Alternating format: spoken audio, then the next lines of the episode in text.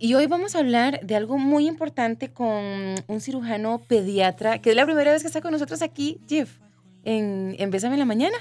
¿Verdad? El doctor Armando Guzmán. Al que le damos la bienvenida, doctor. Bienvenido. ¿Qué tal? Hola. Buenos días. Hola, buenos días. ¿Cómo les va? Todo muy bien. Bien, por dicha, doc. Muy bien. Encantados de tenerlo con nosotros hoy para hablar, eh, como bien decía Sofi, de este, de este tema y que ahora, nos, antes de entrar al aire, ¿verdad? ya nos empezó a generar curiosidad. El frenillo sublingual. Hablemos un poquito de esto, Doc. ¿Qué es el frenillo sublingual? Bueno, muy bien. El, el frenillo sublingual es un término, en este caso, normal. O sea, todos tenemos frenillo sublingual. Eh, el tema eh, a tratar realmente es la an- anquiloglosia o, el, o, el- o la lengua anclada por una, este, digámoslo así, malformación del frenillo como tal, que puede afectar a los bebés y a los, a los chiquitos más, más grandes, ¿verdad? Y, y, Doc, o sea, la anquiloglosia Ajá. que tiene que ver con el frenillo sublingual. Ok, la anquiloglosia es un término que hace, digamos, referencia a lengua anclada. Es un Ajá. término médico. Este, entonces lo que hace es, es- sí, como te lo dije, es referencia a, a una falta de movilización de la lengua, precisamente porque ese frenillo o es más grande o es más fibroso o más corto. Entonces no permite que la lengua del recién nacido, del neonato o de niños más grandes se pueda mover adecuadamente y eso pues afectando en menor o mayor medida, ¿verdad? Y, y es una situación, Doc, que se da mucho, es muy frecuente. Pues es relativamente frecuente. eh, hablamos de un 4 a un 10% de los, de los niños nacen con esta, con esta patología, con esta, digámoslo entre comillas, malformación, veo este problema. Ok, Doc. em, ¿Cómo afecta esto entonces al, al- al bebé? Porque ahora hablábamos, por ejemplo, que mm, mm, le cuesta alimentarse, le Claro. cuesta al momento de, de amamantarse e incluso en, en etapas ya más adultas Claro. el, el tema del habla. Sí, bueno, es muy importante. Vamos a ver, eh, en el caso de los recién nacidos, eh, su función o lo que uno busca es que se amamanten bien, que se alimenten bien. Y si usted no tiene un movimiento, si el niño, perdón, no tiene un movimiento adecuado de su lengua, pues va a afectarle a la hora de, de tener un- un- una, una alimentación o un amamantamiento normal. Ujú. Acordémonos que la lengua, este, a la hora de amamantarse el niño, tiene tres movimientos principales, que es extensión, elevación y, y lateralización. Y con eso él hace una adecuada este, succión y deglución, o sea, tragarse bien la lechita y poder succionarla adecuadamente. Si, si esa lengua está anclada, como el término lo dice, anquiloglosia, que es una lengua anclada por un frenillo corto, esos movimientos de la lengua no van a ser adecuados y por consiguiente no se va a poder alimentar adecuadamente. Entonces ahí es cuando ya vemos eh, que empiezan los problemas y generalmente ya las consultas que nos hacen, digamos, los pediatras o, o las madres. Doc, una pregunta. Bueno, ahora que estábamos hablando, bueno, que los bebés recién nacidos tienen este problemita a veces, ¿qué pasa si, si un niño así tan chiquitito no se le hace una cirugía y crece? ¿Qué, qué dificultad va a tener esa criatura? Bueno, ahí este, eso depende de muchas cosas o depende básicamente del posicionamiento del frenillo. Es un frenillo corto, ya hemos dicho, que lo que hace es anclar la lengua. Entonces, eh, la sintomatología, digámoslo así, va a ser diferente. A veces eh, no es un frenillo, hay, hay frenillos más cortos que otros y eso va a estar directamente relacionado a la dificultad de amamantarse, eh, a la dificultad posteriormente de, de- de hablar, ¿verdad? Hay problemas de, de- de- de lenguaje y eso es otra de las causas frecuentes o de los motivos frecuentes de consulta. Entonces, pr- problema número uno en los niños más pequeñitos, en los nenatos, el, el alimentarse y posteriormente cuando van creciendo este, puede este, incurrir en problemas de lenguaje como tal. Entonces siempre hay que descartarlo. Entonces, ¿y, y cómo vemos esto? ¿Cómo nos damos cuenta si tenemos un bebé recién nacido? Obviamente que el bebé tiene problemas al succionar. Es correcto. Eh, En recién nacidos, bueno, obviamente, generalmente la consulta nos los hace, eh, o la interconsulta, digámoslo Ujú. así, nos los hace el, el- el neonatólogo o el pediatra, ¿verdad? Nos llama, porque ellos sí, obviamente saben determinar el problema directamente, pero en el caso este, de, las, de, los, de los papás, si ven este, un problema específicamente a la hora de, de alimentarse, ¿verdad? En los niños pequeños, porque por supuesto no pueden hablar, pero, Claro. pero sí en los niños pequeños, sí es la parte de la alimentación, que están irritables, no logran agarrar bien el, pecho, este, etcétera, etcétera. Y en los niños más grandes, sí, la mamá o el papá vienen diciendo, mire, es que tiene problemas este, a la hora de pronunciar bien las palabras o de hablar, a veces ciertas molestias, cierto, cierto dolor, y entonces ahí es donde se dan cuenta, eh, ya en, los niños más grandes, que tienen ese frenillo, las mamás lo ven, que lo tienen muy grueso o que no pueden mover bien la lengua. Entonces ahí directamente, parte de los padres es cuando consultan este, por eso. Doctor, ¿y hasta qué momento se puede tratar?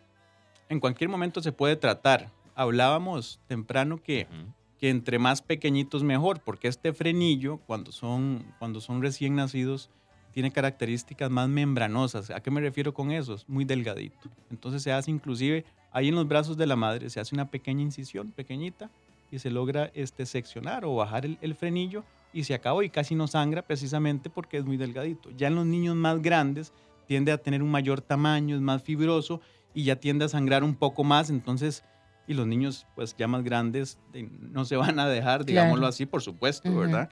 Entonces ya ahí recurrimos o a sala de operaciones para una sedación, este, o se puede hacer en el consultorio con, con anestesia, pero eso va a depender este, realmente de lo que coopere el niño y de qué tan, tan, tan grueso o desarrollado o tan corto también esté ese frenillo. ¿verdad? Doc, aquí nos preguntan, ¿la cirugía se degenera a lo largo del tiempo o la corrección es permanente? Ok, eh, vamos a ver, lo que están preguntando es si, se vuelve a, regenerar el frenillo, ¿verdad? Este, no, no.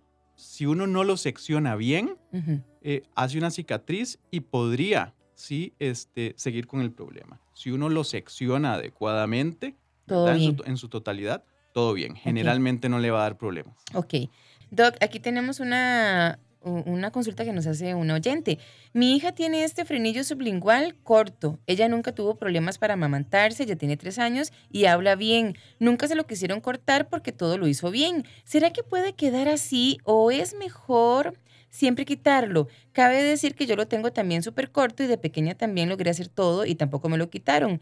Y dice, a mi hija, la misma muchacha, le cuesta un poquito las palabras con R, pero a principio de año la vio una terapeuta de lenguaje, nos dijo que era que, que igual era pequeña, que le diéramos tiempo.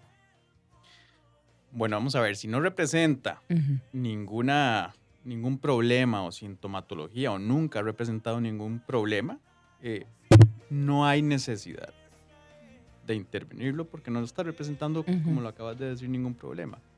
Si hay algún problema eh, en el aula, ¿verdad? O en los más pequeñitos, en, la parte de la alimentación, sí sería adecuado valorar. Y, y Doc, para un padre de familia, un adulto que está escuchando este tema y que dice, bueno, mi hijo tiene esa situación, ¿cuál es el tratamiento adecuado? ¿Qué tenemos que hacer? Básicamente cirugía, ¿verdad? Eh, la sección o resección del, del, frenillo sublingual, ese es el tratamiento básicamente. Es un tratamiento realmente muy sencillo, pero, pero si presenta algún problema, como te lo acabo de decir, algún, alguna sintomatología, este, sí hay que tratarlo y el, y el tratamiento, el único tratamiento es, es quirúrgico, es la cirugía como tal. Doc, ¿y quién tiene o, o cuál es el, el, especialista o el profesional adecuado para tratar esta, esta mm, patología? Bueno, en el caso nuestro, los cirujanos pediátricos tratamos eh, la anquiloglosia, eh, los otorrinos, eh, laringólogos también, algunos tratan esta patología, eh, pero en el caso nuestro, en los niños, eh, generalmente los, los cirujanos pediátricos. Doc, es que mm, no recuerdo si usted lo dijo, pero ¿y cuando un bebé tiene esto, le duele mucho? Pues no es que le duele, ¿verdad? Le representa una, una, un problema, los, más chiquitillos, ¿verdad? Pero dolor físico no. No, no, no, le representa un, problema para alimentarse. Y al no poder alimentarse se irritan y entonces empiezan a llorar, este, se ponen incómodos y, y, eso también representa mucha ansiedad para los padres, específicamente para la madre. Eso es muy frecuente, verlas muy ansiosas. si uno es una mamá primeriza. Claro que sí, porque a veces a veces piensan que ese problema de que no se pueda amamantar bien el, niño, no puede alimentarse, es, es, por ella. realmente no mm. es por ella, es, es porque tiene esta, esta patología o este problemita, ¿verdad? Nosotros ya vamos cerrando con nuestro tema del día de hoy, de frenillo sublingual, anquiloglosia también, con el cirujano pediatra Armando Guzmán. Doc, ya como las últimas recomendaciones entonces eh, con estos temas. Bueno, es muy importante este Nunca dar nada, por supuesto. Eh, si ven las madres que su niño tiene problemas para amamantar, para alimentarse adecuadamente, pues consultar, en este caso al pediatra o al cirujano pediatra, si se sospecha de que tiene problemas la movilización de la lengua por este, por este frenillo corto, pero generalmente eso lo diagnostica un especialista. Eh, básicamente, eh, nunca dar nada por, por, como lo digo, por supuesto, por un hecho, eh, y que siempre consultar a las personas indicadas. ¿verdad? Muy bien. Doc, ¿cómo lo pueden encontrar en las redes? ¿Cómo En pueden redes ponerse en sociales contacto? estoy como doctor Armando Guzmán. eh, atiendo en Escazú, en- al frente al CIMA, al hospital CIMA, al 2221-3241. Y eh, en Limón, una vez al mes generalmente, en la clínica Walters Chavarría o Centro Médico del Caribe. Ok, porque en Limón también nos escuchan. Muchísimo. En el Caribe también. Doc, ¿cuál era el número? 2221 3241. 3241 Ajá. para que lo puedan localizar. Doc, muchas gracias por haber estado con nosotros. No, hoy. gracias a ustedes por la invitación, muy amables, de verdad. Con mucho muy gusto. provechoso. Muchas gracias.